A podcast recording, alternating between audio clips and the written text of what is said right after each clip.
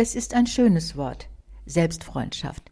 In ihm klingen Selbstliebe, Selbstrespekt, Selbstsorge mit, aber auch noch ein anderer Begriff, Selbstmitgefühl. Wenn die Freundin oder der Freund traurig ist und leidet, dann fällt es uns leicht, das Naheliegendste zu tun, den Arm um sie zu legen, ihrem Schmerz nah zu sein, zu trösten. Uns selbst gegenüber fällt dieses Mitgefühl viel schwerer. Wir sind oft hart zu uns, abwertend, antreibend, überkritisch, manchmal gnadenlos. Wir wehren eigene Schwächen ab, statt sie freundlich und wohlwollend zu umarmen. Unsere Erziehung, inzwischen auch eine ganze psychologische Optimierungsindustrie, nicht zuletzt auch die Religion, alle sind darauf aus, dass wir besser werden sollen, etwas Besseres werden, das Beste aus uns herausholen. Und am Ende dieser Vision eines optimierten Selbst erwartet uns dann angeblich das Glück. Aber das Glück wartet nicht am Ende dieser Straße der Mühen, sondern mitten auf dem Weg, wenn ich mich jetzt schon in all meiner eigenen Unzulänglichkeit mit mir anfreunde, so wie ich jetzt eben bin. Diese Selbstfreundschaft ist bedingungslos. Es ist das alles umfassende freundliche Ja zu mir selbst. Es fragt, was brauchst du gerade?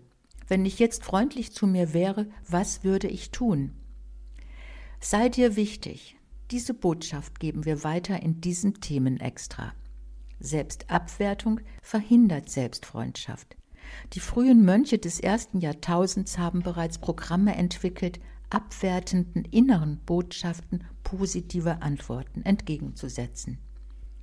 Die Lebenserfahrung zeigt, dass Menschen in fordernden Situationen bereit sind, eigene Bedürfnisse und Wünsche zurückzustellen, sich nicht wichtig zu nehmen, eine Zeit lang mag das gehen, aber auf die Dauer, wenn zum Beispiel Angehörige zu pflegen sind, wenn Alleinerziehende Kinder und Beruf unter einen Hut bringen müssen, dann wird es schwierig, die Balance zwischen Fürsorge und Selbstsorge aufrechtzuerhalten.